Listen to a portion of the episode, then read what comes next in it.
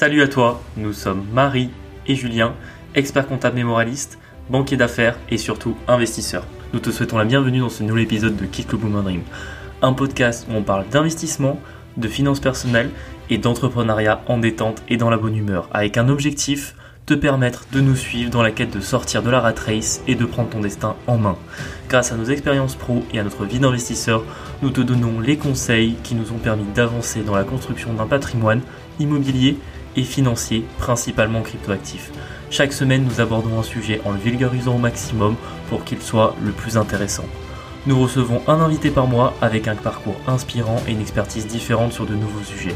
Si tu apprécies notre podcast, je t'invite à t'abonner sur ta plateforme d'écoute, à nous laisser une note 5 étoiles et à partager cet épisode et ce podcast à deux personnes de ton entourage pour nous aider à le faire grandir. Je te laisse tout de suite avec l'épisode et je te souhaite une très bonne journée. Du coup, on se retrouve pour la première boom anecdote de l'année 2024. Et euh, alors, celle-là, elle concerne une négociation qu'on est en cours, enfin, on est en train de faire. Ce qui s'est passé, c'est qu'on a repéré un bien sur le Bon Coin. Je vous mets même un post cette semaine sur où trouver des biens rentables euh, euh, sur Instagram. N'hésitez pas à nous suivre. Comment les repérer? Ouais.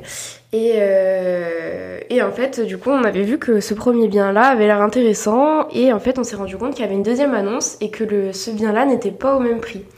Donc en fait, qu'est-ce qu'on a fait? On, Nous, on est allé le visiter d'un côté et euh, Julien, qui, euh, qui a une essayé avec quelqu'un d'autre, euh, a envoyé ce quelqu'un d'autre, du coup, le visiter aussi. Et euh, du coup, bon, sans grande surprise, c'est un vieux monsieur qui souhaite s'en débarrasser parce qu'il est à la retraite maintenant, il était ostéopathe. Et, et du coup, voilà, il était installé là depuis des années. Nous, c'est une ville qu'on connaît bien parce qu'on a déjà des biens là-bas.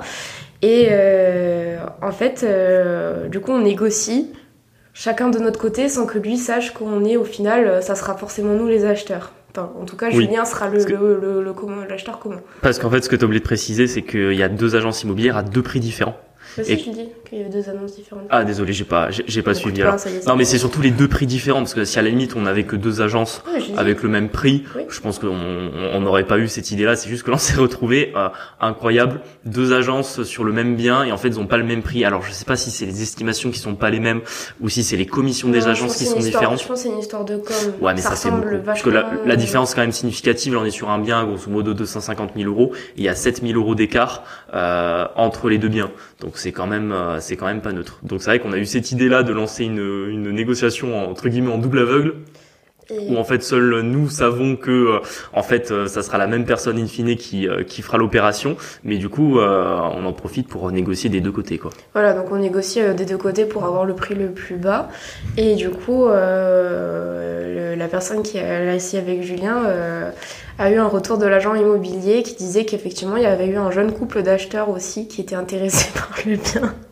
Mais le propriétaire, il était pas trop chaud parce que bon, bah, était trop voilà, jeunes. On était beaucoup trop jeunes. ça On, on voyait. paraissait pas sérieux. On paraissait pas sérieux, ça se voyait qu'on savait pas de quoi on parle, on maîtrisait pas le sujet parce qu'en fait c'est un, un bien où il y a du paramédical, donc en fait vu qu'on a déjà un bien comme ça, l'idée ça serait de faire des bureaux professionnels et en fait le, le bien s'y prête euh, super bien, mais en fait on le sait parce qu'on l'a déjà eu, donc euh, euh, ce monsieur qui n'a jamais su exploiter euh, son bien qu'il a payé sur mon cash il y a très très longtemps. Il y a 20 ans à peu près, je crois, qu'il est propriétaire. Euh, voilà, tout ça, effectivement, ça lui paraît un peu abstrait, mais euh, du coup, il préférerait partir avec l'autre personne, bon, qui est nous au final, Ouais. mais parce que euh, qui est plus âgé et du coup euh, il se reconnaît plus Voilà, en euh. plus euh, c'est c'est également euh, euh, profession ils sont tous les deux professions libérales euh, dans le paramédical alors forcément ils se reconnaissent et euh, ça leur paraît euh, plus simple enfin bref il a sorti le l'AUS classique du boomer qui honnêtement s'il avait euh, on va dire une réaction logique bah en fait il prendrait juste la meilleure offre oui, euh, en se préoccupant pas fiche de ce qu'on va en, en, faire. en fait, ce qui est censé préoccuper un vendeur, c'est son prix de vente et le fait que son acheteur soit finançable et ou ait les moyens de se faire financer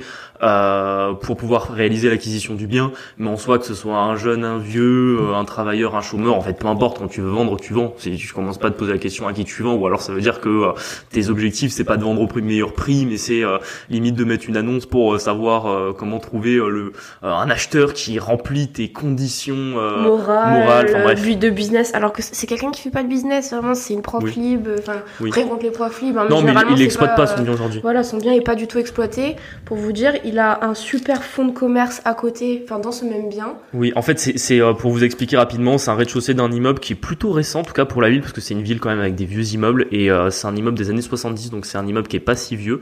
Et en fait, euh, il y a deux parties. Il y a une partie où c'est des bureaux professionnels, donc il faudrait libre à, louer à des professions paramédicales ou des, des petits artisans ou même ou des petites profs qui ont besoin d'un petit bureau pour recevoir du public de temps en temps. Et de l'autre côté, il y a un vrai local commercial à exploiter euh, qui n'attend qu'une chose, c'est que quelqu'un rentre parce que vraiment il y a zéro travaux. Enfin, c'est un bien, euh, c'est un bien euh, très atypique parce que en fait on est sur deux catégories de biens différents en un seul lot. Donc on a une partie commerce et une autre partie euh, bien professionnelle. Donc c'est assez atypique, je pense que euh, surtout dans un marché où en ce moment les les euh, on va dire les acquéreurs potentiels sont plutôt rares, c'est très difficile de vendre un bien comme celui-là. Alors que pourtant c'est une très bonne affaire. Hein. Si on une fois qu'on met tout en location euh, par rapport au prix demandé, on peut tirer un quasiment 20% de renta. Enfin c'est vraiment ultra impressionnant comme rentabilité qu'on peut avoir sur ce bien-là. Mais c'est très très atypique parce que il faut de l'expérience. Et en plus, c'est euh, par exemple pour ceux qui veulent faire de l'immobilier full passif, bah en fait c'est pas trop passif parce qu'il faudra quand même s'occuper de la partie commerciale. Après nous, on a déjà un immeuble qui fonctionne comme ça en fait, donc c'est pour ça que on s'est dit, mais en fait on sait faire, on a déjà fait. C'est vrai que c'est très rentable. Moi j'aime bien parce que les professionnels ils sont pas chiants, euh, ils entretiennent les locaux, ils les gardent en bon état, ils payent cash tous les mois. Donc franchement c'est c'est que du que du positif, mais je pense que si c'est pas nous, euh, il mettra vraiment longtemps à trouver un acheteur. Et d'ailleurs, de ce que j'ai compris, ça faisait un petit moment que c'était à la vente. Donc c'est pour ça que là, on fait une négociation. Je pense que ça fait trois ou quatre semaines qu'on y est. Et en fait, on joue euh, les, un coup, on joue les acheteurs qui sont pas trop intéressés, qui finalement font une offre au dernier prix. Il, nous fait une contre-proposition. On dit bon, ben, il faut qu'on revoie. On refait un dernier prix. On refait un dernier prix. Enfin bon, on est un peu en train de s'amuser là-dessus parce que en fait, en réalité, c'est vrai que le bien, il y avait, euh, il y avait aucun travaux. Donc en fait, dans un marché qui aurait été plus porteur, je pense que c'est un bien que limite on aurait pu acheter au prix. Et euh, là, c'est juste que voilà, le marché euh, est ce qu'il est, les vendeurs ont du mal à vendre. Alors nous, on tire ce qu'on peut tirer. Et euh, quand vous gagnez 1000, 2000 euros sur une négociation, c'est toujours ça de gagner. Et là, en l'occurrence, je pense qu'on arrivera à négocier 10% du prix à peu près. Donc ça sera sur un bien sans aucun travaux, c'est très très correct. Hmm petite actu euh, de ce qui se passe pour nous là en cette fin d'année. Ouais, parce, que, c'est vrai que, la dernière fois qu'on vous a laissé, c'était euh, début, décembre. Début décembre, quand vous avez fait un petit tour de là où on en était, donc on a une fin d'année assez chargée. Ça, j'en ai déjà parlé dans l'épisode précédent, mais on s'était déplacé à Lyon. Il y avait eu ma première compétition de powerlifting. Euh, on avait été jusqu'à Chalon-sur-Saône. On avait enregistré avec euh, notre invité Timothée Moirou. J'espère que vous avez bien aimé l'épisode, parce qu'en tout cas nous on s'est régalé et c'est vrai qu'il a bien marché. Donc on est assez content de, de l'avoir fait. Euh, après, on avait pris une petite pause pour les vacances quand même parce que bon, de toute façon, on savait que euh, Noël Nouvel An, ça se prêtait pas beaucoup au podcast. Et pourtant, j'ai regardé les écoutes et euh, il y a beaucoup de gens qui nous ont écoutés ah, malgré qu'on n'a pas sorti d'épisode pendant deux semaines. Donc franchement, merci à vous de nous suivre tout au long de l'année et même en période de vacances. En tout cas, nous, ça nous a permis de nous reposer, de faire un peu autre chose également parce que, enfin, quand je dis autre chose, c'est pas que s'amuser, c'est juste qu'en fait, on a tellement de projets en cours, on a trois projets à travaux en même temps, donc ça fait euh, beaucoup de chantiers, surtout qu'ils sont pas au même endroit. On en a du coup le gros projet euh, dont on vous parle déjà qui a toujours pas démarré parce qu'on n'a pas encore euh, l'accord du permis de construire. On a l'autre projet où c'était remplacer des menuiseries où là pareil on a la mairie qui nous fait tourner bourrique. On en est au point où là en fait on a validé les menuiseries, on a trouvé l'usine, on a fait je sais pas, on a déjà fait cinq devis je pense. Parce qu'à chaque fois, l'architecte des bâtiments de France nous demande de modifier un petit truc. Et euh, là, le dernier point qui manquait, c'est que, en fait, c'est une grande menuiserie. Alors, pour vous donner des dimensions de tête, pour ceux qui s'y connaissent, je sais pas, elle doit faire euh, 3 mètres de large par 2 mètres de haut. Donc, c'est une grosse vitre. Et naturellement, l'usine, pour qu'on ait quand même une menuiserie qui tienne, ils nous ont mis euh, un renfort au milieu. Donc, en fait, c'est juste une barre d'aluminium qui va passer au milieu de la vitre. Enfin, c'est design, hein, c'est juste une, une, une, vitre classique. Mais il, nous l'a mis pour que ça tienne. Pourquoi ils nous ont mis une barre de renfort? C'est qu'à la base, on devait avoir des sous-bassements et que, c'est que eux-mêmes avaient demandé. Que eux-mêmes avaient demandé que du coup la partie vitrée était moins grande, euh, sauf qu'en fait cette femme est folle, bref, elle, a voulu rechanger euh, tout ce qui était prévu et du coup forcément bah, les devis changent. Et là en fait je ne sais pas si on commande vu que c'est des vitres sur mesure. Pour vous donner un ordre d'idée, on en a entre on a à peu près 20 000 euros je pense de menuiserie. Euh, donc du coup, si on se trompe, c'est sur mesure. Euh, et si on se trompe, on n'a pas d'accord, on n'a pas de subvention. Ils vont nous emmerder. Ils vont nous faire chier. On va devoir rechanger tout. Enfin, c'est On marche sur des œufs avec eux. Et là, ça, euh. et en fait, ça fait six mois qu'on y est et vraiment, on pète les plombs parce que, euh, en fait, ils il s'engagent pas quoi. Et étant donné que c'est une mairie avec qui on a déjà eu d'autres problèmes, vous vous souvenez, c'était la fameuse mairie où on vous avait raconté qu'ils avaient débarqué sur le, champ- sur le chantier avec des gendarmes, en, en menaçant les ouvriers s'ils revenaient travailler, qu'ils auraient des amendes, etc. Enfin bref, du coup, on est un peu méfiant avec eux et on ne travaille que par écrit. Et moi, j'ai dit, je ne commanderai pas les menuiseries tant qu'on n'a pas un écrit de leur part euh, par mail. Hein, j'ai pas besoin forcément d'un courrier euh, manuscrit, mais je, voilà, je veux au moins un mail qui nous dise on a validé le devis en l'état, vous pouvez commander et que derrière ils nous refassent pas chier parce que euh, ils sont du style à nous dire ah non mais finalement on n'avait pas bien regardé ou euh, ah non mais c'était qu'à l'oral etc. Donc euh, vraiment avec eux on se méfie mais on perd énormément de temps.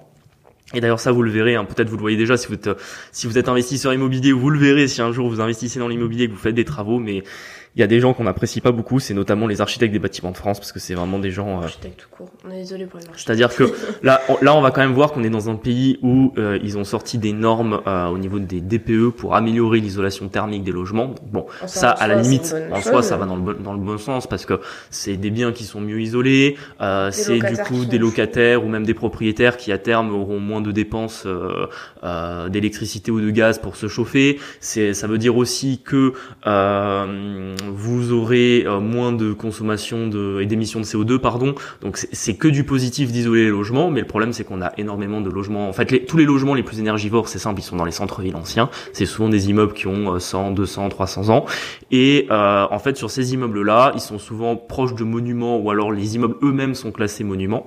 Et euh, dès que vous voulez faire des travaux dedans, vous devez demander euh, l'accord de la mairie et qui va se référer à l'architecte des bâtiments de France. Et en fait, là, vous vous retrouvez entre euh, deux, deux euh, paradoxes de l'État, c'est-à-dire que d'un côté, on vous dit faites des travaux pour isoler, de l'autre côté, on vous dit non, ne faites pas de travaux, gardez en l'état parce que ça fait partie du patrimoine national, quoi, en gros. Et euh, pour vous donner d'idée, alors nous, ça nous est pas arrivé, mais je connais un, un investisseur qui a été dans cette problématique-là, c'est-à-dire qu'en fait, euh, il voulait remplacer les menuiseries en mettant du double vitrage parce que c'était des vieilles menuiseries en simple vitrage. Et d'ailleurs, je sais pas si si vous avez un peu l'œil, mais moi maintenant que je, suis dans des centres-villes, souvent je regarde si les menuiseries elles sont en simple ou en double. Et en fait, par exemple à Paris, vous avez quasiment, euh, c'est pour ça que euh, une des villes où il y a le plus de passoires thermiques en France, c'est Paris. En fait, tous les appartements sont en simple vitrage. Donc en termes d'isolation phonique ou même d'isolation euh, thermique, c'est nul. Et en fait, le problème, c'est que justement l'investisseur dont je vous parlais, il avait un bel immeuble, il voulait mettre des nouvelles menuiseries double double vitrage. Et en fait, des bâtiments de France ne veut pas parce qu'il veut garder les menuiseries qui, c'est vrai, sont encore en bon état parce qu'elles ont été entretenues, mais qui, d'un point de vue euh, isolation, sont nulles. Et le souci, c'est qu'en fait, l'architecte des bâtiments de France euh, lui a dit non, mais c'est simple, vous euh, collez du double vitrage par dessus. Sauf qu'en fait, on va pas se mentir, mais entre une menuiserie euh, double vitrage faite en usine, euh, qui est isolée avec des joints, enfin ça a été fait sur mesure par des machines, en termes d'isolation, ça n'a rien à voir avec simplement si vous prenez un deuxième carreau que vous collez sur le premier, euh, en termes d'isolation, oui, ça améliorera un petit peu, mais ça restera nul quoi. Donc c'est un peu pour vous expliquer les paradoxes qu'on a en ce moment dans ce pays, où d'un côté on vous dit isolez vos logements, et de l'autre côté on vous dit ah non non surtout pas gardez le patrimoine en l'état et ne touchez à rien. Et euh, vous, entre les deux, vous vous retrouvez parfois avec des logements G que finalement vous ne pouvez plus louer. Enfin bref. Et d'ailleurs, pour la petite anecdote, je sais pas si vous l'avez vu, mais ça c'est toujours bon à savoir.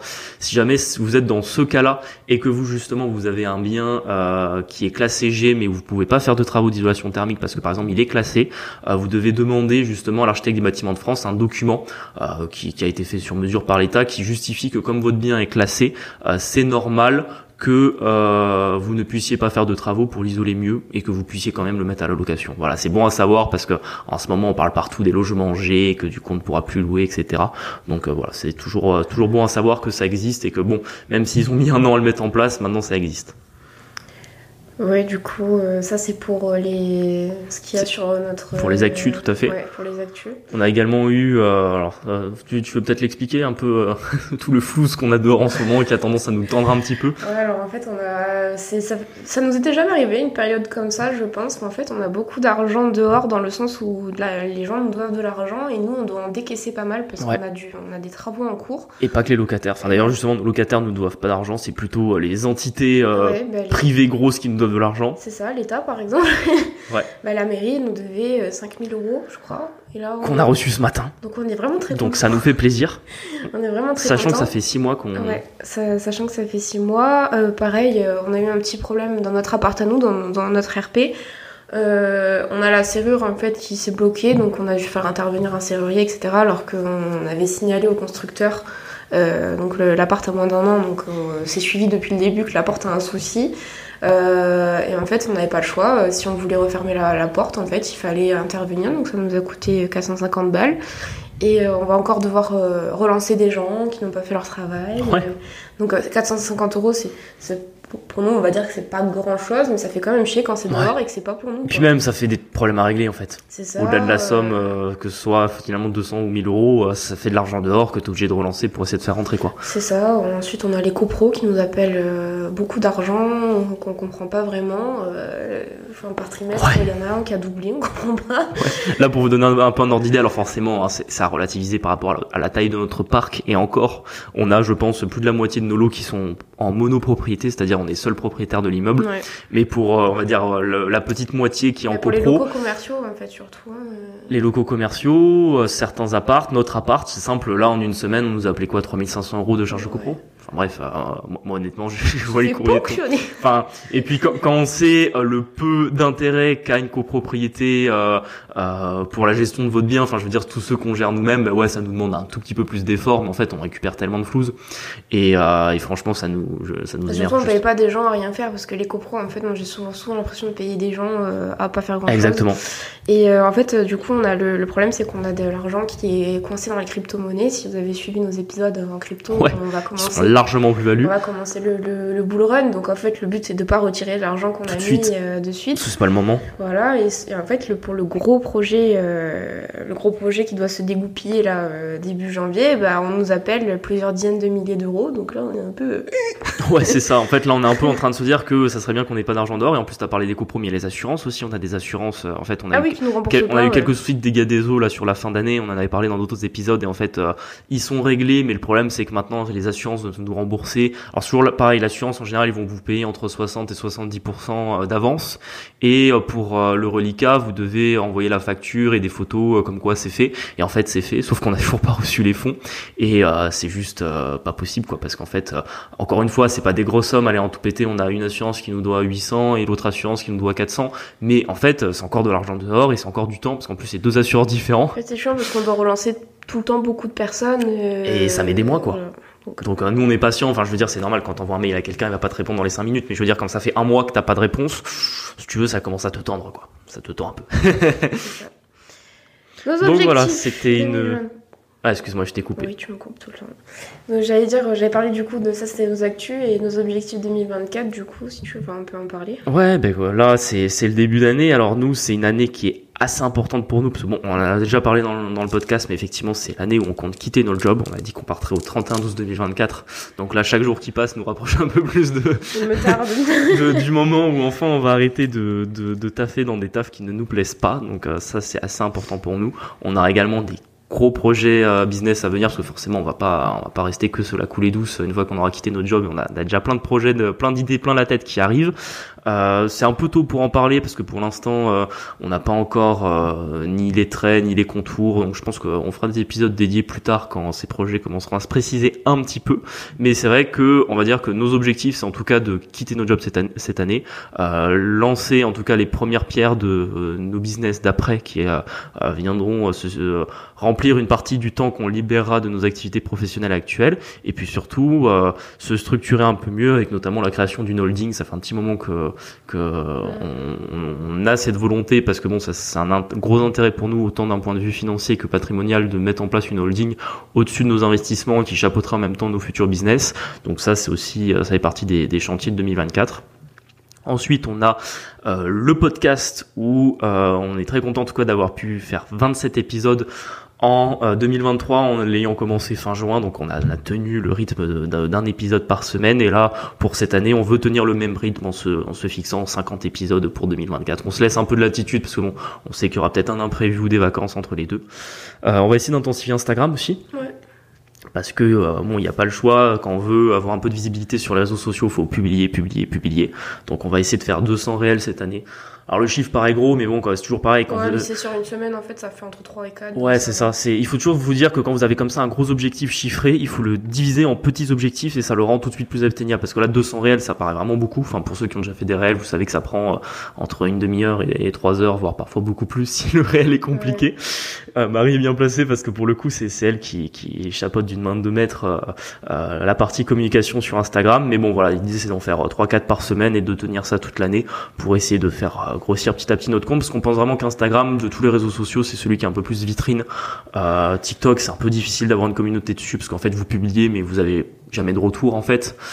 les autres réseaux sociaux, je pense que par exemple Twitter ou Trade pour ce qu'on fait, ça peut s'y prêter, mais bon, c'est euh, c'est peut-être moins moins calibré en tout cas.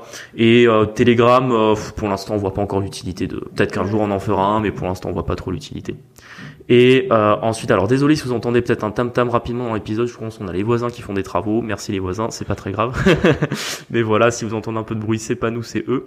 Et pour finir un peu plus sur nos objectifs financiers et patrimoniaux. Alors au niveau de l'immobilier, on veut accélérer, on veut avoir une année 2024 qui ressemble à notre année 2023. Euh, Donc on veut enfin atteindre les 50 lots cette année, qui nous permettra de quitter nos CDI en se disant qu'on a acheté assez d'immobilier. en tout cas pour peut-être se calmer un petit peu en 2025. Enfin bon, on a encore le temps de, de, voir ça, mais au moins de faire deux grosses opérations. Donc euh, là on en a une euh, qui est en train de se faire, qui comptera. On aimerait en faire une deuxième dans l'année de très grosse et faire deux petites entre les deux. Donc ça fera quand même pas mal d'opérations. Je pense que on devrait voir euh, entre 8 et 10 fois notre, euh, notre notaire cette année. Et euh, sur la partie plutôt crypto, bah, on espère en tout cas que le bull va bien se passer et surtout qu'on va réussir à bien sortir parce que je pense que des fois ce qu'on sous-estime quand on investit comme ça, que ce soit sur les marchés financiers ou sur la crypto, même parfois dans l'immobilier, c'est parfois plus facile de bien acheter que de bien vendre. Dans le sens où euh, vous n'avez pas les mêmes émotions au moment où vous achetez quelque chose, ou dans le sens où vous, pourrez être, pouvez être pragmatique en vous disant bon ben là j'achète à un bon prix. Par contre, quand vous devez vendre et que vous voyez des valorisations qui sont énormes, vous êtes tiraillé entre euh, prendre votre plus-value ou euh, laisser courir parce que vous dites que ça peut encore doubler derrière, c'est assez difficile euh, parfois au niveau des émotions, plus difficile que de savoir quand rentrer. Et euh, ça va être en tout cas pour moi qui gère plus la partie crypto un peu le gros euh, le gros travail de 2024 d'être capable d'avoir une stratégie bien rodée qui permettra de sortir euh, au meilleur en tout cas sur les cryptos et de pas euh, se faire coller parce que combien j'en ai vu des investisseurs sur le bull run 2021 simple au bull run 2021 alors que personne ne parlait crypto à la salle de sport tout le monde me parlait crypto et en fait ils étaient tous à l'intérieur. Moi je me souviens que j'avais vendu alors pas au mieux mais bon j'avais bien vendu au moins j'avais encaissé une plus-value et euh, il y en a beaucoup qui sont restés collés en se disant que ça allait repartir et que le bitcoin allait atteindre le million de dollars, ce qui était trop ambitieux pour ce bull run là. Et euh, bah, finalement, ils sont restés collés et ils sont, ils sont retournés dans le bear market en n'ayant pris aucune plus-value. Donc ça, en fait, c'est surtout ce qu'il faut éviter. Quand vous commencez à avoir des gros chiffres, il faut penser à sortir. Et je pense que ça pourra faire l'objet d'un épisode dédié de savoir comment sortir des grosses plus-values quand on commence à avoir fait euh, euh, des bons investissements, que ce soit en crypto, en finance ou même en immobilier, parce que le, problème peut se poser également. Hein. Bon, en tout cas, on vous invite à réécouter les épisodes sur les, les crypto-monnaies parce qu'on vous donne plein de conseils et aussi quelques stratégies qu'on nous on applique, notamment le DCA. Donc euh, même si on actualisera euh, pour la sortie de ce bull run, euh, pensez à les écouter, je pense que ça peut, ça peut aider pas mal de personnes. Tout à fait, tout à fait. Bon, bah du coup, on va attaquer un peu plus le, vif du sujet, le vif du sujet parce que là, on voit que ça fait 20 minutes qu'on parle et en fait, on n'a toujours pas attaqué le sujet. Ça, je parle un peu trop, mais c'est pour ça qu'on a fait un podcast aussi, parce qu'on aime parler longtemps et, enfin, en tout cas, faire en sorte que ce soit qualitatif et que vous aimiez, vous aimiez écouter. Du coup, comment est-ce que tu, comment est-ce qu'il faut voir 2024 là? On est chaud. On, est, chaud. Le deuxième jour aujourd'hui de 2024. Alors c'est pour ça qu'on a, a, déjà perdu le premier. Qu'est-ce qui se passe? Le premier jour est déjà passé. Vous n'avez toujours rien fait. Ça ne va pas du tout. Non, c'est. En fait, on a eu, on a voulu faire ce sujet parce que c'est, c'est bien que 2024, tout le monde en parle partout, en se faisant des, des prédictions, en faisant des analyses. Alors c'est, c'est, c'est, c'est pas, c'est pas mauvais, hein, loin de là. Mais euh, il faut surtout penser qu'en fait, on peut pas se dire qu'une année va forcément être bonne ou meilleure. En fait, il y a, a, pas vraiment de bonnes ou de mauvaises années dans le sens où quand vous regardez en arrière, il y a des années qui pouvaient sembler mauvaises pour l'immobilier qui sont et qui ont été bonnes vice versa. Pareil pour euh, les autres classes d'actifs et en réalité, il faut surtout que vous passiez à l'action. Il n'y a, y a, pas de, il y a, pas de secret.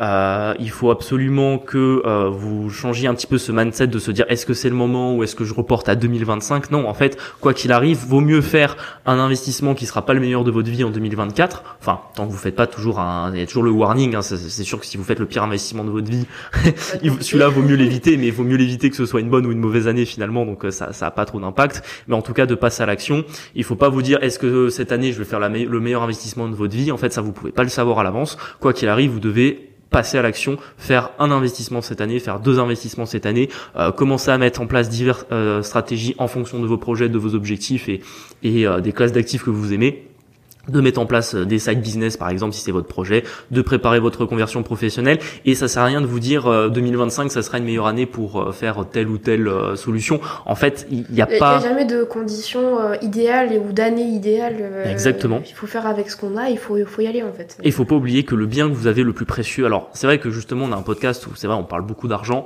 et ben, dans notre vie aujourd'hui, malheureusement, elle est rythmée par le fait d'avoir de l'argent pour pouvoir vivre correctement, faire ses projets, avoir une vie euh, euh, qui vous plaît, mais la denrée la plus précieuse que vous avez, c'est le temps.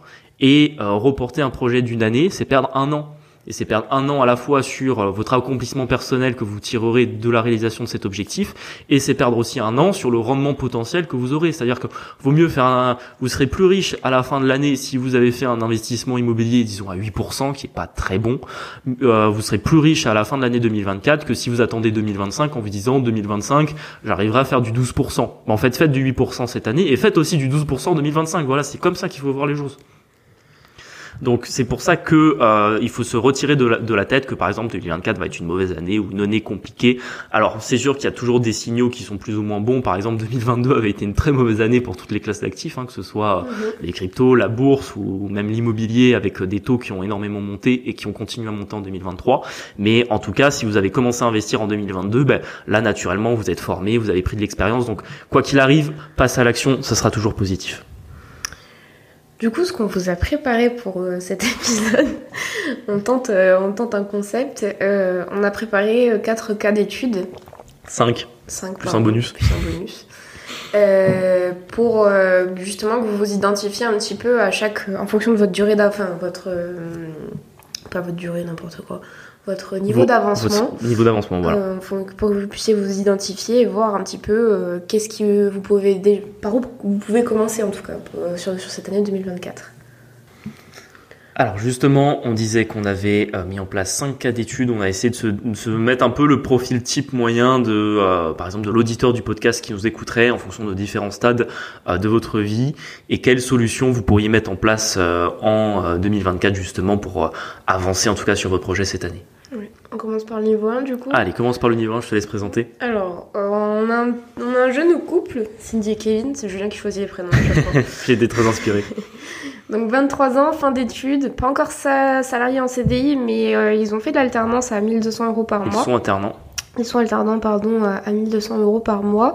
Euh, du coup, eux, ce qui est bien, c'est qu'il y a tout à faire. Ils n'ont rien fait, mais il y a tout à faire. Exactement. Eux, justement, c'est deux jeunes étudiants qui rentrent dans la vie active. Euh, ils sont à la fin de leurs études. Ils commencent à se dire que voilà, il va falloir euh, trouver un job, qu'ils vont avoir leur premier projet. Et justement, ils sont auditeurs du podcast. Ils s'intéressent au domaine de l'investissement. Ils ont forcément pas encore pu passer à l'action parce que, ben, pour l'instant, ils ont, ils avaient pas, ils avaient pas les fonds parce qu'ils ont pas eu d'héritage et que voilà, alors, on va dire que leurs 1200 euros de, d'alternance, ils peuvent peut-être en mettre un tout petit peu de côté, mais c'est euh, surtout financer leur vie d'étudiant aujourd'hui et ils se demandent qu'est-ce qu'ils pourraient faire en tout cas aujourd'hui, euh, parce que c'est évident qu'on peut pas euh, investir dans l'immobilier, surtout pas en 2024 avec euh, juste une alternance. Ça malheureusement faut. Les gens qui disent qu'ils ont eu des prêts immobiliers en étant alternants, en fait, il y, a des choses que vous ne savez pas. C'est-à-dire, soit ils se sont associés avec quelqu'un en, SCI et ils l'ont fait financer en SCI, ou alors ils avaient peut-être déjà une promesse d'embauche en CDI dans la même boîte, ou alors, euh, autre euh, hypothèse, ils ont fait un prêt étudiant et en fait ils ont financé le bien, non pas avec un prêt immobilier, mais avec un prêt étudiant. Et forcément, ça veut dire qu'ils ont acheté quelque chose qui coûtait pas très cher, un, appart à moins de 50 000 euros. Donc voilà, faut se sortir de la tête qu'avec un salaire d'alternant, vous allez acheter 300 euh, 000 euros d'immobilier. Ça, c'est pas possible. Mais par contre, il y a beaucoup d'autres choses qui le sont. Je pense que justement le fait qu'ils soient étudiants, qu'ils qu'ils apprennent des choses toute la journée, c'est le moment de s'intéresser réellement à l'investissement et se former sur le sujet, que ce soit euh, sur l'immobilier, sur la bourse, sur les cryptos qui sont un peu les, classes d'actifs qu'on pousse le plus parce que je pense que c'est elles qui sont le plus, le, plus intéressantes parce qu'on peut aussi investir dans l'art, dans les montres, il y a, y a d'autres classes d'actifs mais bon, c'est pas c'est pas trop notre domaine. Et euh, je pense que euh, les poten les potentiels de gains qu'on peut faire sont sont moins intéressants parce que par exemple même il y a des gens qui vivent de l'achat-revente de véhicules aussi, ça aussi ça peut être une source d'investissement, une activité. Mais je pense que c'est en tout cas moins moins à la portée de, bah, En fait, ça dépend. Si vous, avez, vous êtes très connaisseur d'un sujet parce que ça vous passionne, à la limite, pourquoi pas enfin, Les montres, les voitures, les sacs à main pour les filles. Aussi, le sac à main, oui, c'est vraiment un business là-dessus, c'est dingue. Des vrais sacs à main, pas juste des copies chinoises qu'on fait passer pour des vrais.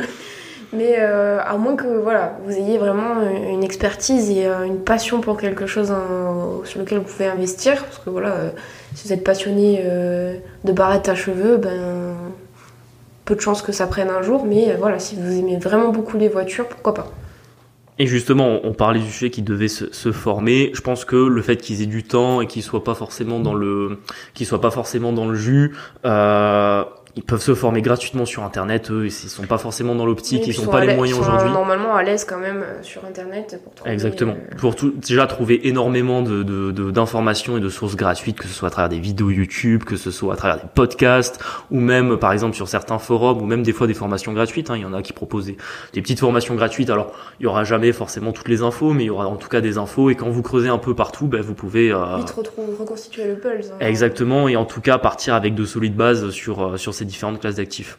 Ensuite, eux, surtout, ce qui va être le plus important pour eux, c'est d'épargner parce que ça n'a pas de prix d'attaquer la vie active avec de l'argent de côté.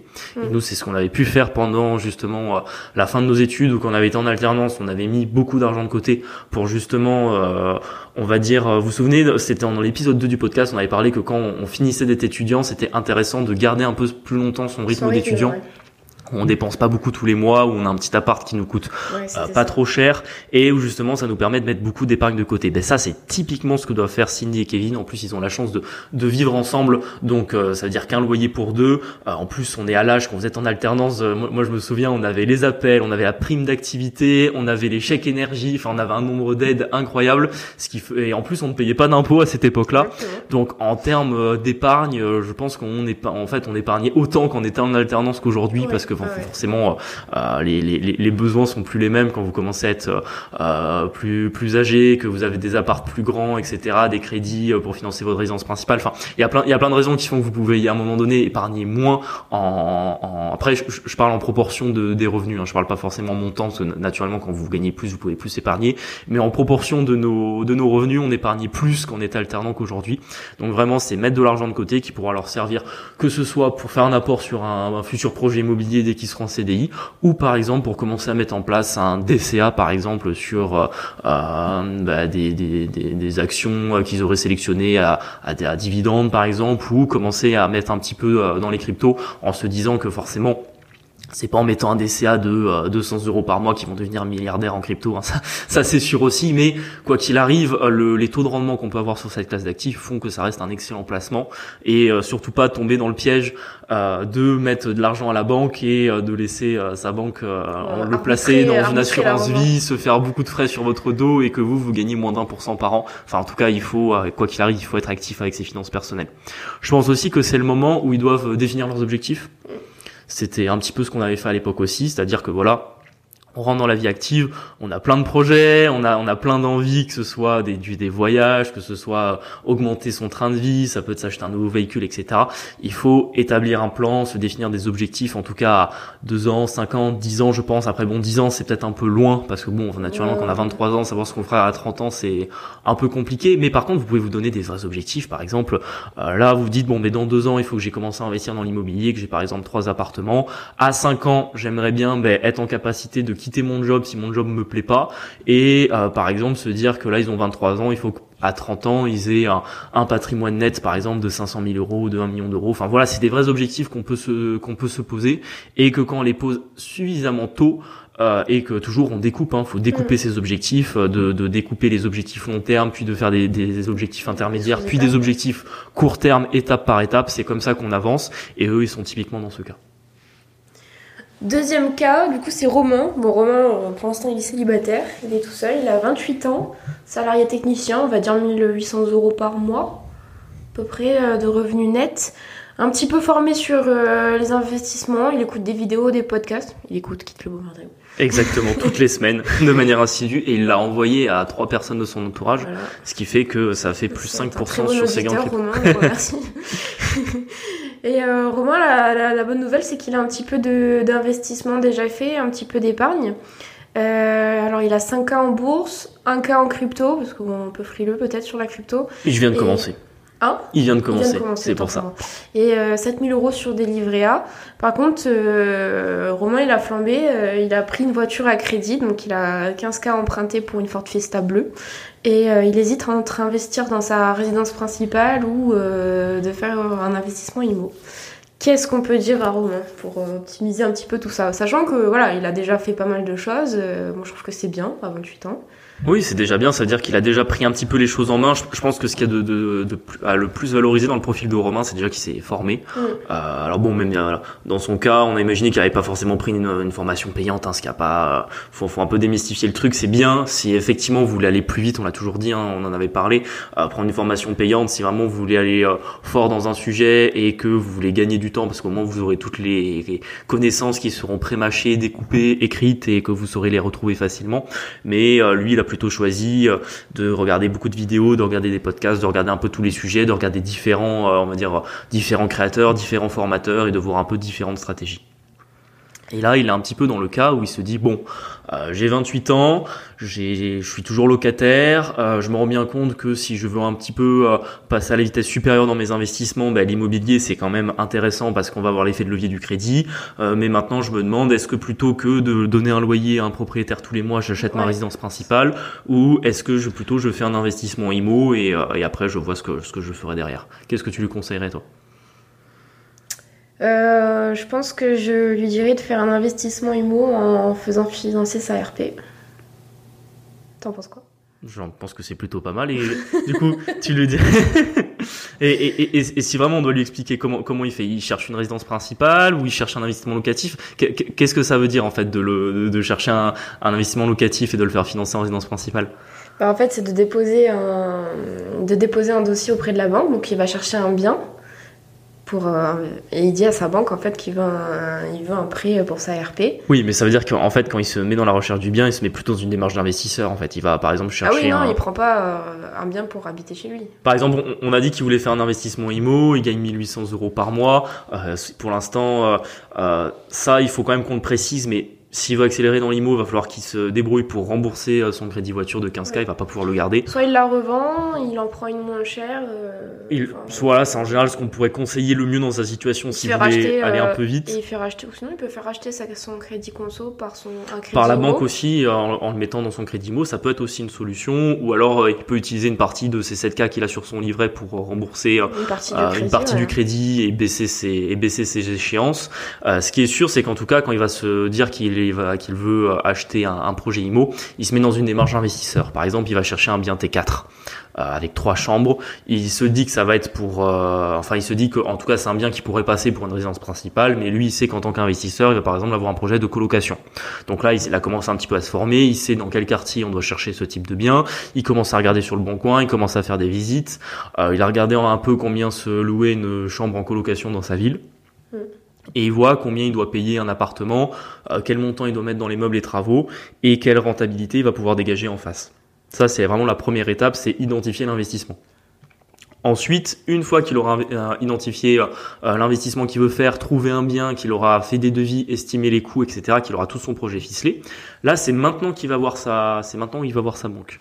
Effectivement, sa banque, au lieu de lui dire qu'il va faire une, un investissement en, co- en colocation et qu'il va peut-être tomber sur un banquier boomer qui comprend pas trop euh, l'idée, qui dit non mais attendez, vous avez 28 ans, Toujours pas vous, votre êtes trop, vous êtes trop jeune, achetez d'abord votre résidence principale euh, au lieu de faire un investissement locatif. Donc euh, il lui dit que le T4 c'est pour euh, sa résidence principale. Et après, bon, il n'a pas forcément besoin de préciser dans les travaux qu'il va faire une coloc. Après, euh, normalement, sur un devis travaux, euh, votre artisan, il va pas mettre euh, si c'est pour une résidence principale ou pour une coloc, il va juste mettre devis travaux. Et euh, je vous rassure, le banquier, s'il connaît pas plus que vous en travaux, donc euh, il saura pas faire la différence, il va juste prendre vos devis. Pourquoi c'est intéressant de faire comme ça? Ben, C'est déjà qu'il va casser la barrière de prendre un refus dans la banque parce que la banque va dire on va pas financer un investissement locatif alors que euh, il est encore locataire.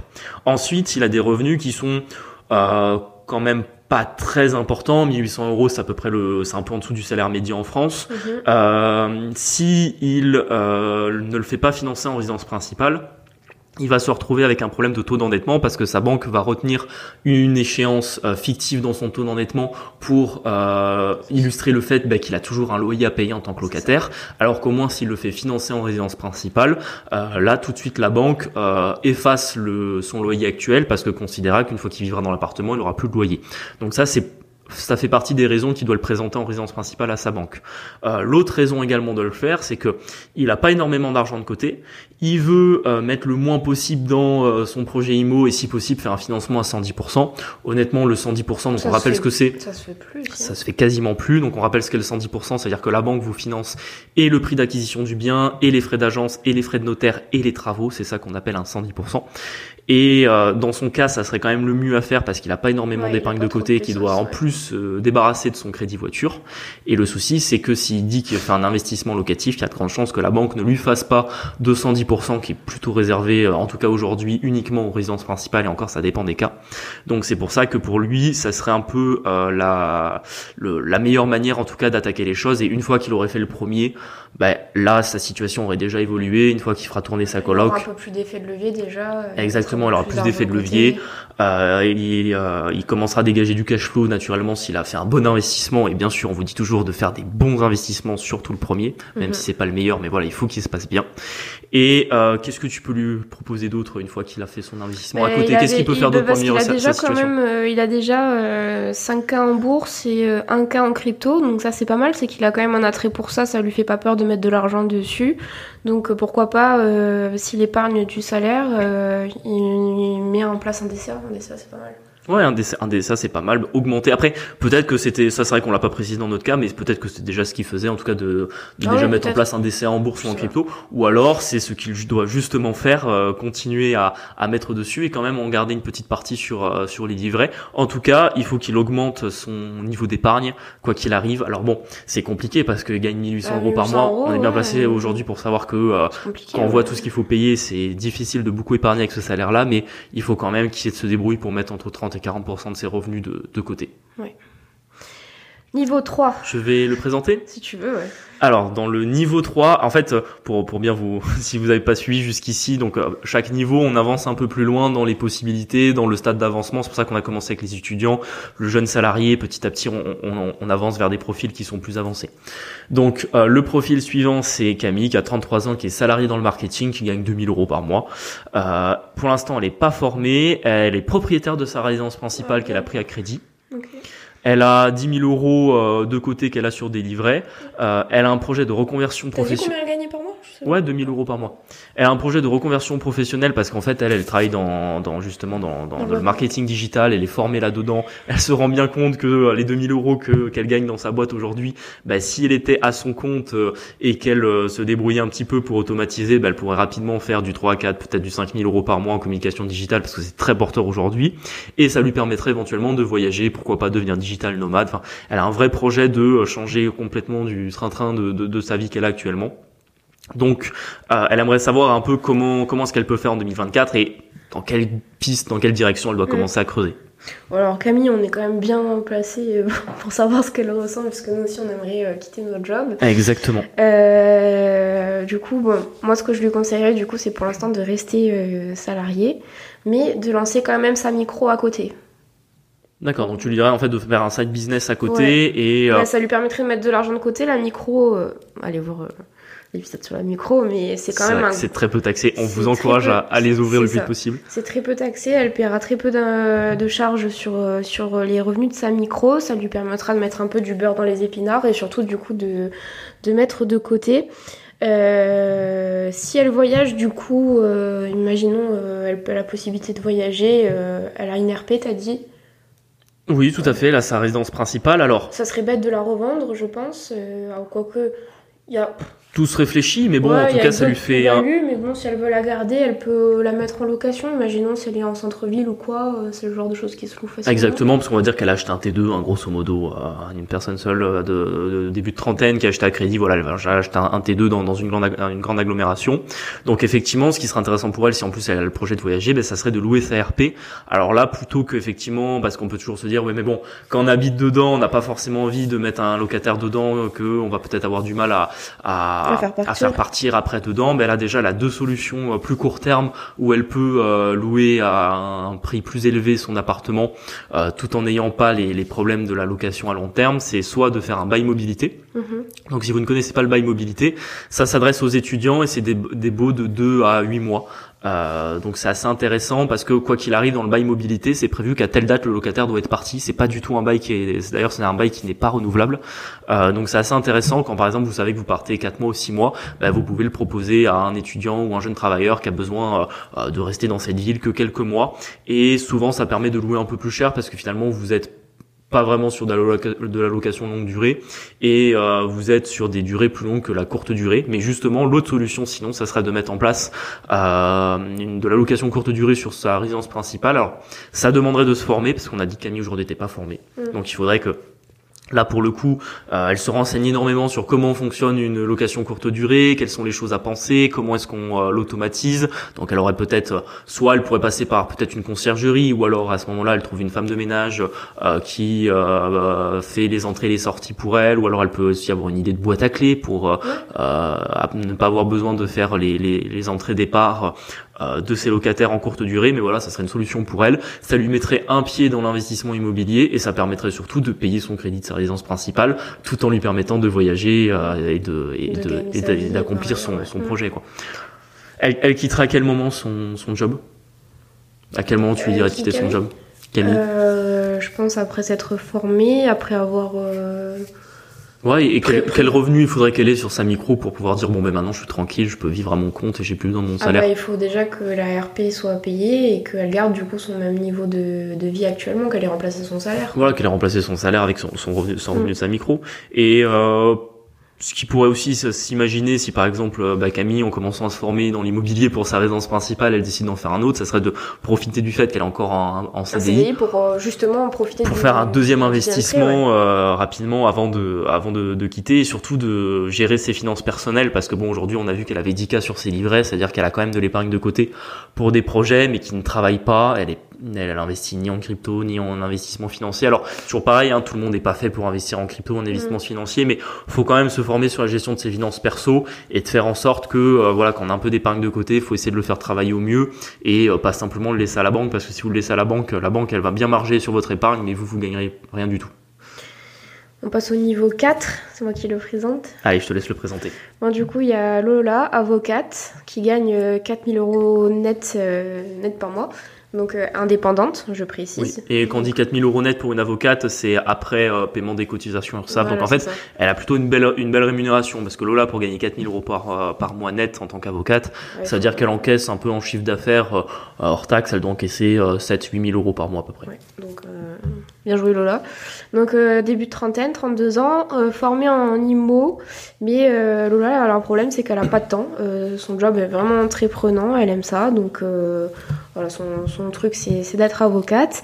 Mais elle a quand même placé 20 ans en assurance vie euh, chez, sa chez sa banque. euh, elle est locataire. Elle n'a pas, encore, euh, elle a pas encore acheté. Elle dispose quand même de deux investissements IMO, un studio mal acheté et une coloc de trois chambres plutôt bien optimisée. Euh, alors, qu'est-ce qu'on peut conseiller à Lola qui n'a pas le temps et qui gagne bien sa vie? Alors, Lola, c'est intéressant son profil parce que, bon, euh, si aujourd'hui elle est locataire, elle n'a pas acheté sa RP, on peut imaginer que justement, si c'est une avocate qui gagne bien sa vie, qui n'a pas beaucoup de temps. Son copain bah, et puis, c'est surtout que peut-être elle habite à Paris ou en tout cas, elle habite dans ah une ville qui est très chère pour euh, vivre. Mm. Mais elle a eu l'idée dans la ville d'à côté de lancer deux petits investissements IMO parce que justement, elle avait un ami ou un membre de sa famille qui a fait ça, elle a décidé de faire pareil.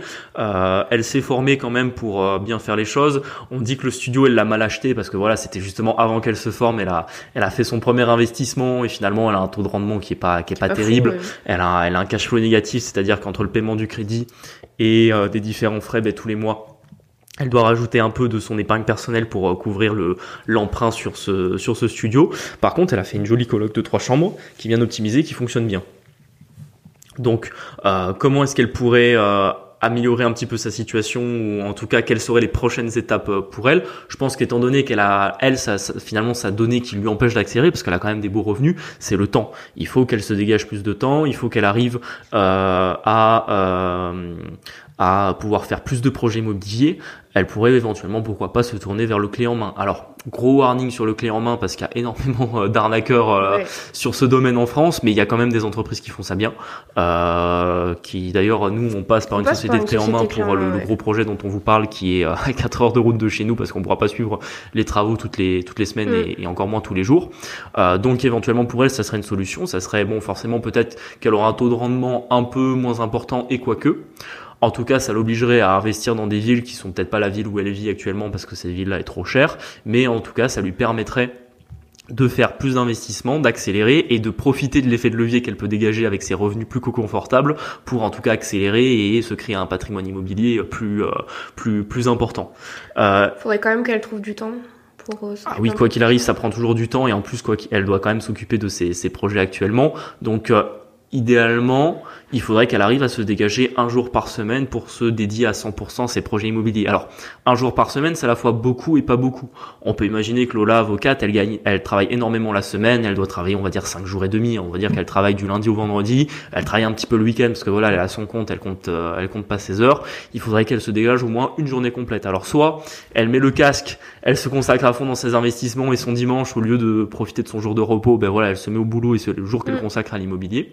Ou alors, elle travaille un petit peu moins elle se débrouille pour par exemple que tout son samedi soit euh, consacré à l'immobilier ou tout son vendredi par exemple et déplacer un peu du, du travail du vendredi le samedi, de s'organiser autrement pour qu'elle ait au moins un jour par semaine pour soit faire des visites, soit s'occuper de ses biens, gérer l'administratif, enfin vraiment avancer et devenir euh, entrepreneur de son parc immobilier, euh, si c'est vraiment son projet de pouvoir euh, euh, avancer là-dessus. Je pense que le studio à cash flow négatif, il faut qu'elle pense à, revendre son investissement. Même si par exemple il y aura une moins-value dessus ou Alors s'il y a une moins-value, c'est toujours à regarder. Si c'est une moins-value parce que le marché a baissé, bah à ce moment-là, où il faut peut-être qu'elle patiente un peu avant de le revendre. Est-ce que c'est une moins-value parce que vraiment elle a mal acheté, qu'elle a payé trop cher? Ben, il y a un moment donné, il faut quand même trouver une solution. Alors, euh, comment est-ce qu'elle peut peut-être mettre un peu de valeur ajoutée sur son studio pour essayer de le revendre au prix et en tout cas de sortir de cette opération qui lui mange un peu de, capacité d'emprunt? Donc, c'est-à-dire refaire peut-être un peu de travaux. Euh, peut-être faire un peu de travaux, voir comment on peut comment on peut l'optimiser. Mettre un euh. beau locataire dedans, je sais pas. Oui, y a, en fait, après, bon, on n'a pas, c'est toujours pareil, c'est des cas fictifs qu'on a créés. Hein. Il y, a, y a différentes solutions, mais comme tu le dis, effectivement, ça peut être une solution de euh, essayer de faire un peu plus de travaux pour augmenter la gamme du, studio ou, faire en sorte, en tout cas, qu'elle puisse en sortir le plus facilement possible parce que quand vous avez un bien à cash flow négatif, ben, malheureusement, c'est un peu un caillou que vous avez dans, votre chaussure en tant qu'investisseur. Il faut mieux se séparer de ce bien-là et repartir sur de nouvelles bases. Et euh, du coup, elle, pour sa fiscalité, parce que bon, elle gagne déjà pas mal sa vie, elle doit se faire soulever par les impôts euh, à 4000 euros par mois. Euh, tu conseillerais de faire quoi du coup d'un point de vue sur ses invests en tout cas? Là aussi, ben, ça peut être pareil, une, solution du fait qu'elle manque un peu de temps, mais euh, ça se et euh, en fait on, peut faire les deux objectifs en une solution, c'est-à-dire elle manque de temps et en plus euh, elle paye beaucoup d'impôts.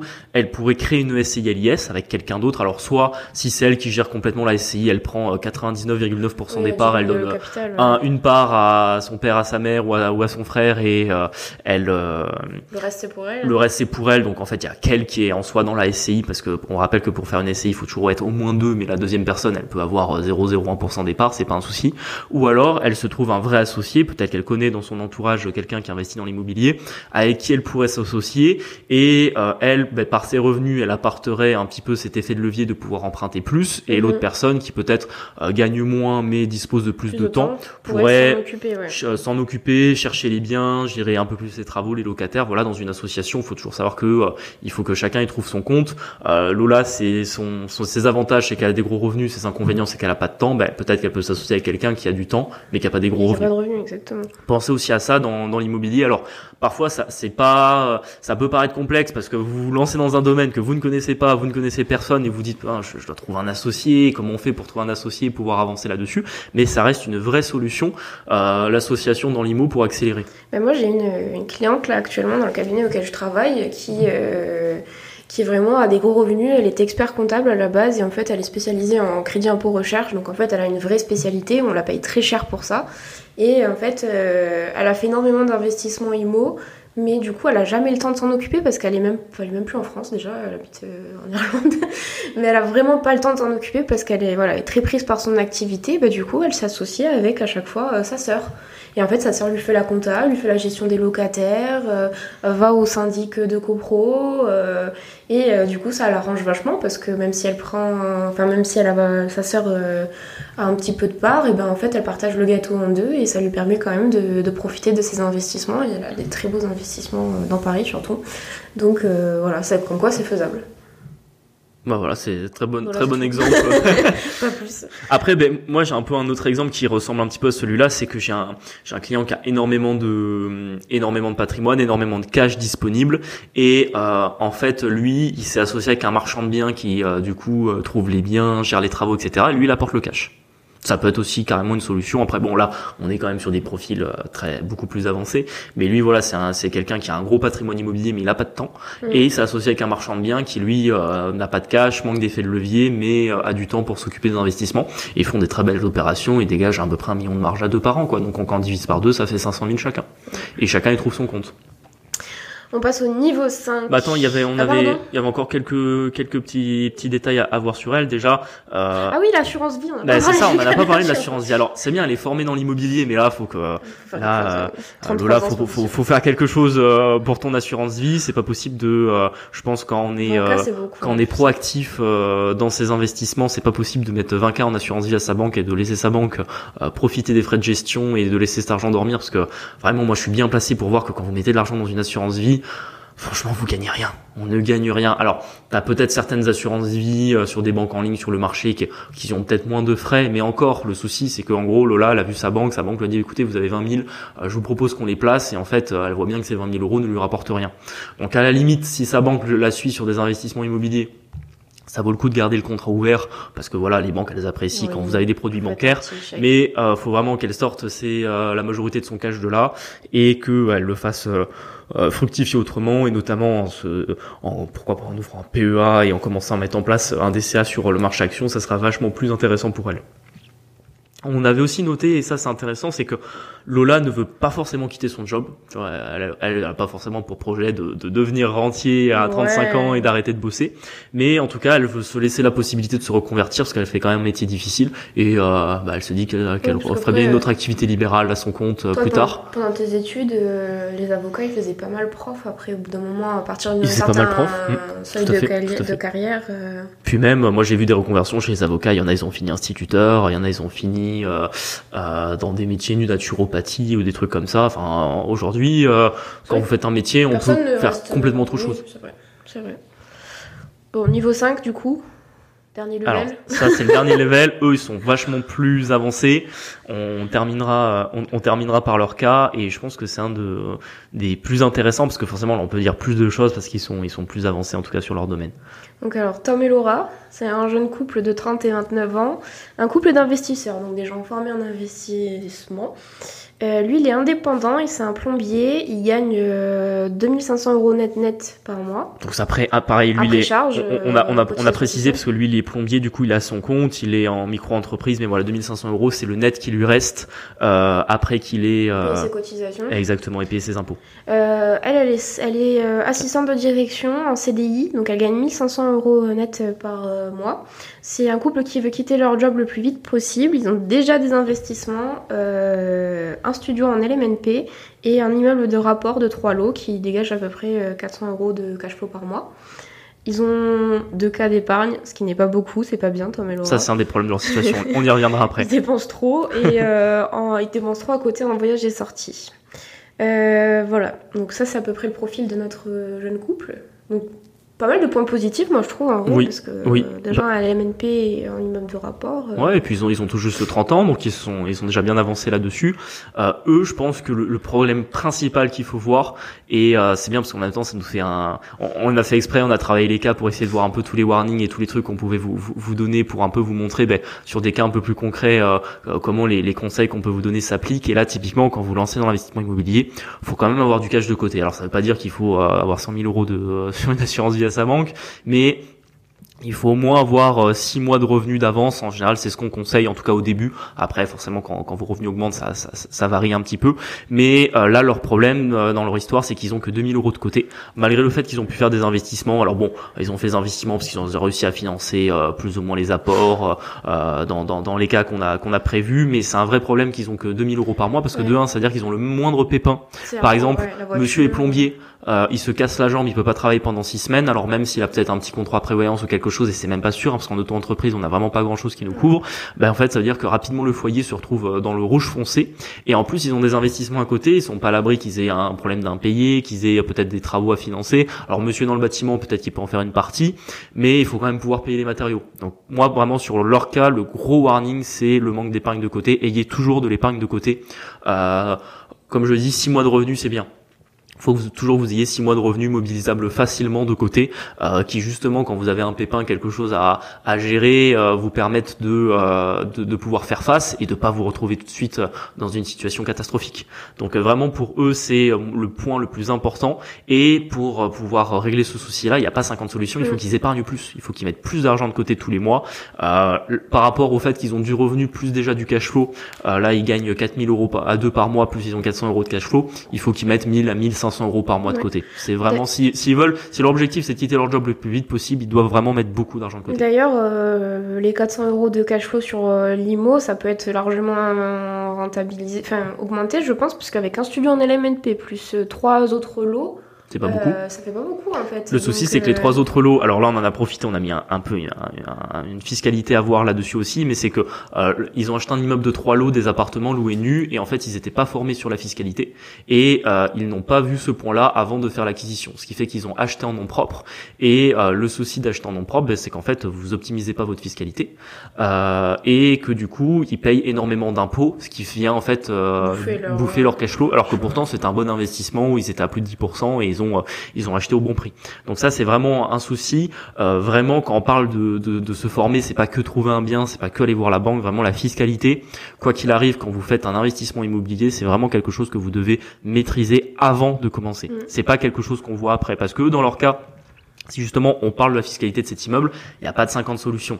Ils doivent soit le revendre, soit le meubler, parce que là on lui a dit qu'aujourd'hui ils étaient en nu parce que les appartements sont vides, mais c'est-à-dire qu'à chaque départ de locataire ils vont devoir acheter des meubles, euh, meubler les appartements et relouer pour euh, que ça rentre dans leur LMNP et qu'ils aient une, fiscalité plus, attractive, plus attractive, pardon. Ou alors éventuellement apporter le bien une SCI, mais ça on le conseille pas trop parce que ça fait pas mal de frais de notaire à, à payer et qu'en plus quand vous avez un crédit dessus à la banque c'est parfois techniquement compliqué pour votre banque de transférer le prêt. Il y a un truc aussi pour, euh, pour ceux qui veulent du coup se faire accompagner sur la fiscalité. Faites quand même bien attention des fois à qui vous choisissez. Euh, je parle par exemple que ce soit avocat, expert comptable ou bien juste un random sur internet.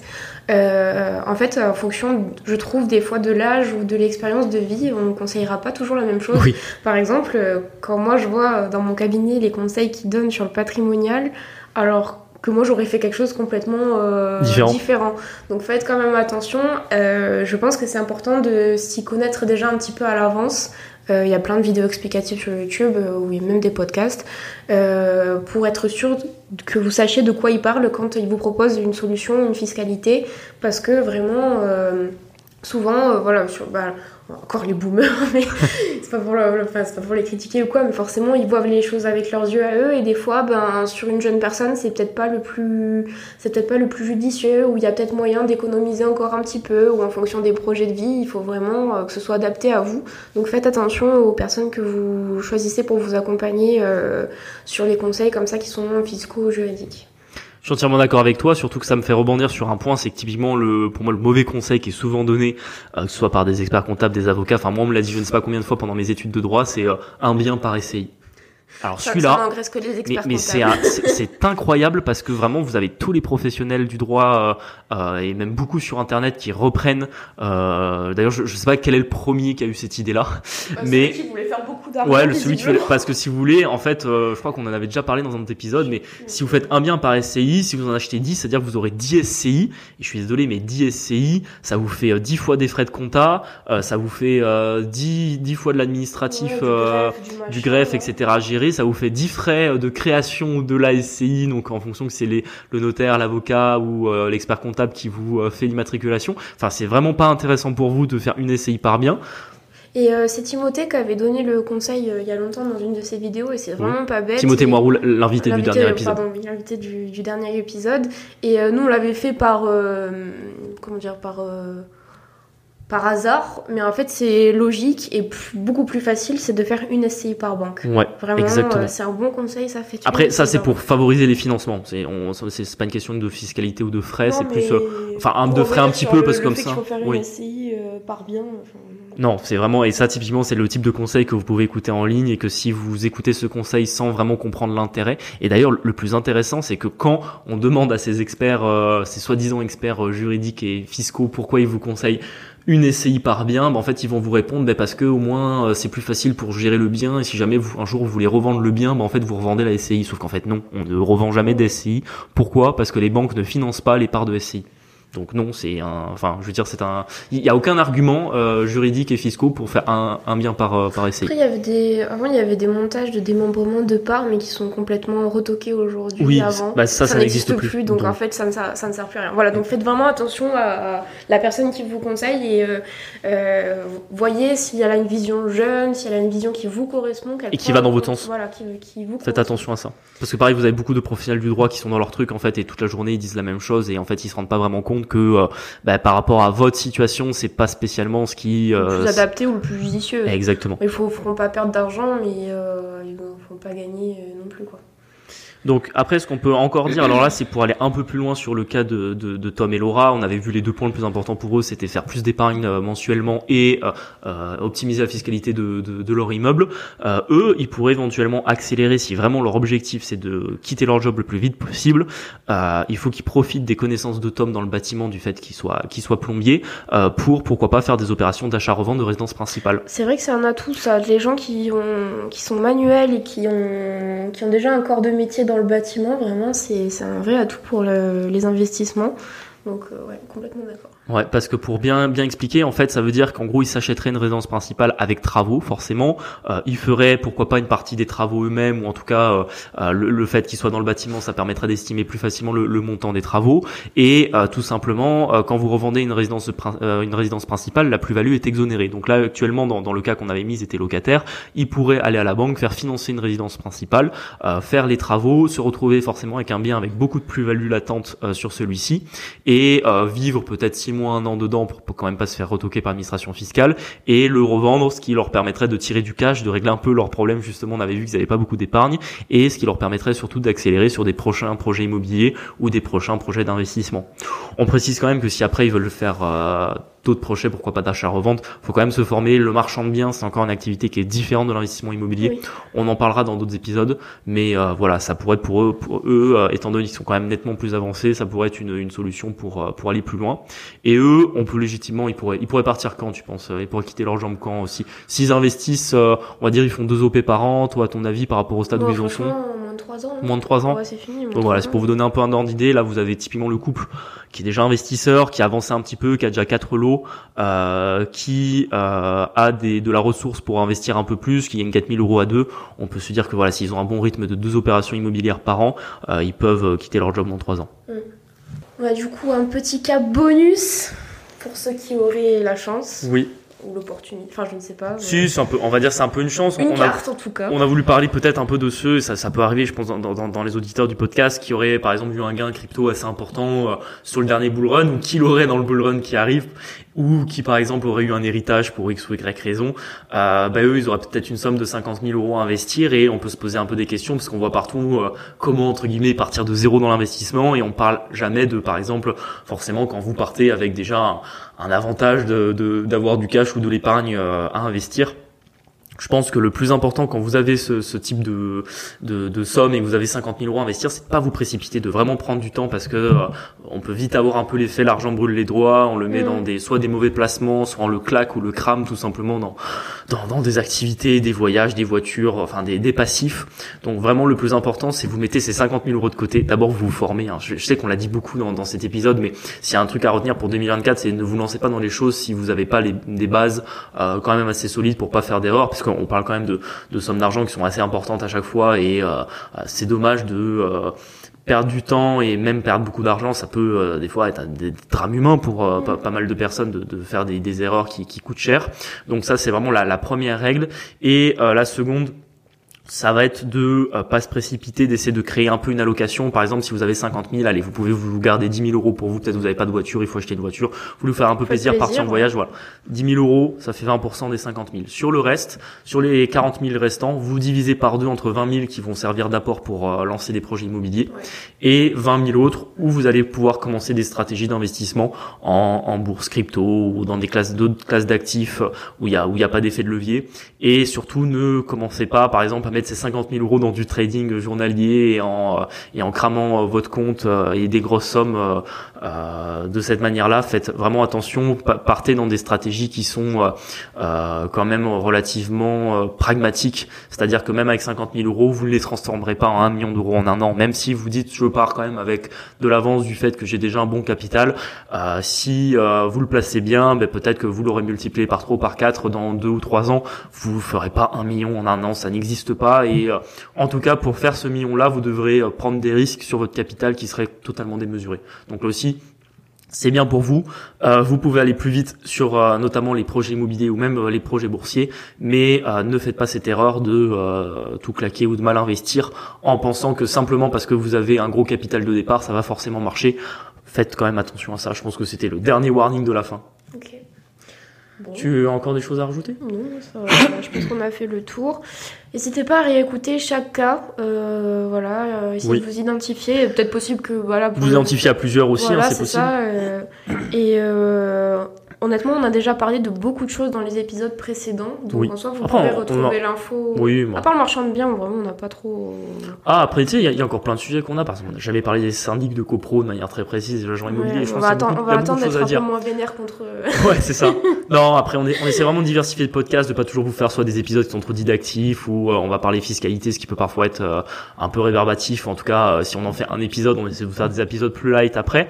Je pense que cet épisode, on avait eu l'idée de le faire comme ça. Vous nous direz si vous a plu. Euh, moi, je sais que ça m'était déjà arrivé d'écouter des podcasts euh, qui ressemblait un peu à, à celui-là. J'avais bien aimé parce que ça permettait, euh, même si c'est des cas fictifs et que c'est pas forcément des, des, des, vraies personnes, ça permettait quand même de se projeter. Et euh, parfois sur certains podcasts, ça a pu arriver que nous on donnait des conseils qui nous paraissaient euh, parfaitement clairs, mais vous pour vous parce que forcément vous n'arriviez pas forcément à vous le à vous les imaginer avec des exemples précis ou à les rattacher à votre propre à votre propre vie, à vos propres projets, ça pouvait ne pas être évident. Donc là on s'est dit qu'on allait justement reprendre finalement beaucoup de conseils qu'on avait déjà donnés, mais essayer de les appliquer à des cas précis donc euh, franchement, n'hésitez pas à nous faire un retour de savoir si, vous si ça vous a plu. Et si ça vous a plu, ben, euh, probablement qu'on en fera d'autres parce que même nous, on a trouvé ça assez intéressant. Je pense que l'étape d'après, et ça, il faudra attendre que le podcast se développe un peu plus, mais je serais assez intéressé de le faire avec des vrais auditeurs du podcast. Alors, de manière anonymisée, bien sûr, hein, si ça vous intéresse, on aurait juste besoin ben, de vos revenus, de votre situation patrimoniale, de vos projets. Euh, en fait, les, les informations qu'on a là sur les cas fictifs, on aura besoin des mêmes informations pour vous. Et bien sûr, après, on, anonymise, euh, qui fait que si jamais quelqu'un écoute, on pourra pas vous reconnaître, mais ça pourrait être intéressant parce que on pourrait vous donner des vrais conseils pour votre situation et ça permettrait aux, auditeurs du podcast de voir un peu d'autres situations euh, euh, et cette fois des situations de vraies personnes avec peut-être des, problématiques autres qu'on n'a pas abordées dans, dans ces différents cas. Bon, mais on arrive à la fin du premier épisode de l'année 2024. On est très content d'avoir fait. Alors forcément, il, est publié un peu plus tard que d'habitude, hein, mercredi, pas le lundi, mais bon, lundi 1er janvier, je pense que de toute façon, pas grand monde l'aurait, l'aurait écouté en temps et en heure. Pas opérationnel. Donc euh, voilà, bah, écoutez, si vous avez écouté le podcast jusqu'ici, je vous remercie. N'hésitez pas à nous laisser 5 étoiles sur les différentes plateformes et à vous abonner et à partager ce podcast autour de vous. Je vous remercie. Je vous dis à la semaine prochaine. Ciao